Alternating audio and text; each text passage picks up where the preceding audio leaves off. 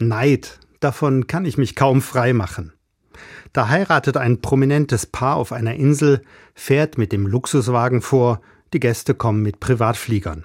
Es wird drei Tage lang gefeiert. Nur wenige können sich sowas leisten. Ein Grund für Neid? Da steht ein Winter bevor, in dem Energie gespart werden soll. Inflation und Kriegsfolgen kommen hinzu. Für viele ist diese Situation existenzbedrohend. Und die Fußballer handeln zur gleichen Zeit die Prämie für den Gewinn der Weltmeisterschaft aus. 400.000 Euro. Ein Grund für Neid? Klar, ich gebe zu, da kommt schon Neid auf, wie sicher bei all denen, die genau überlegen, ob und wie das Geld reicht.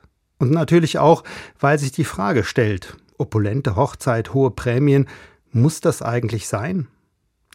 Aber ich frage mich auch, warum werde ich eigentlich neidisch? Und eine Antwort lautet, weil ich all dem Aufmerksamkeit schenke, der üppigen Hochzeit, der unfassbaren Prämie und vielem mehr. Ob die Fußballer Geld kriegen oder nicht, das macht mich kaum glücklicher. Ob jemand anderes tagelang feiert, ist für mein Leben unerheblich. Sicher, wenn die einen hart für wenig Geld arbeiten müssen und andere unmoralische Gehälter kriegen, dann ist wirklich etwas schräg.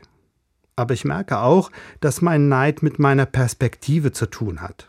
Ich mache mir selbst meinen Alltag schwer, weil ich all das an mich heranlasse. Ich will deshalb einen Blickwechsel vornehmen. Ich gucke heute mal auf das, was für mich wichtig ist. Und dann kann ich feststellen, wie reich mein Leben ist, auch ohne Prämie und tagelange Feier. Ich genieße das Kaffeetrinken mit meiner Frau, die Sonne im Oktober, eine nette Mail, den spannenden Krimi im Fernsehen. Ich nehme wahr, was mein Leben bunt und lebenswert macht. Und so verliert der Neid an Bedeutung, weil ich mehr sehe als das, was die anderen haben. Ich will gesehen werden, wie viele andere auch. Menschen kämpfen um Aufmerksamkeit. Menschen, die wenig Geld haben, die nicht wissen, wie sie die Strompreise bezahlen sollen. Menschen, die sich nicht als Mann oder Frau fühlen und ausgegrenzt werden. Menschen, die sich nicht so anziehen dürfen, wie sie gerne möchten. Menschen, die aus ihrer Heimat fliehen müssen und an Grenzen zurückgewiesen werden. Aber auch für alle anderen Menschen gilt, gesehen werden, das ist manchmal lebensrettend.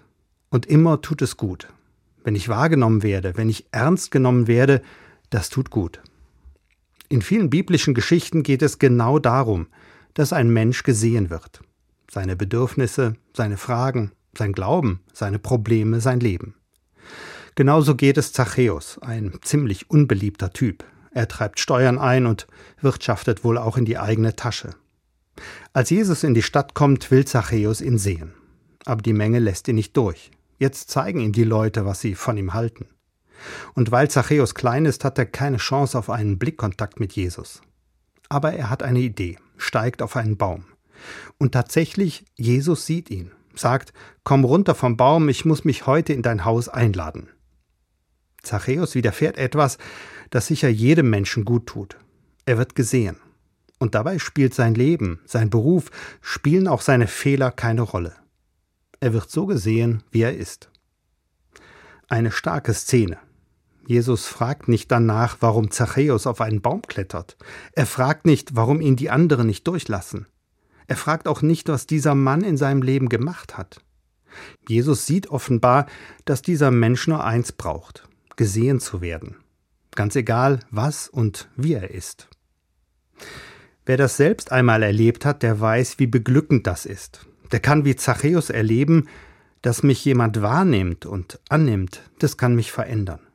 Weil da jemand ist, der mich sieht, so wie ich bin und so wie ich werden kann.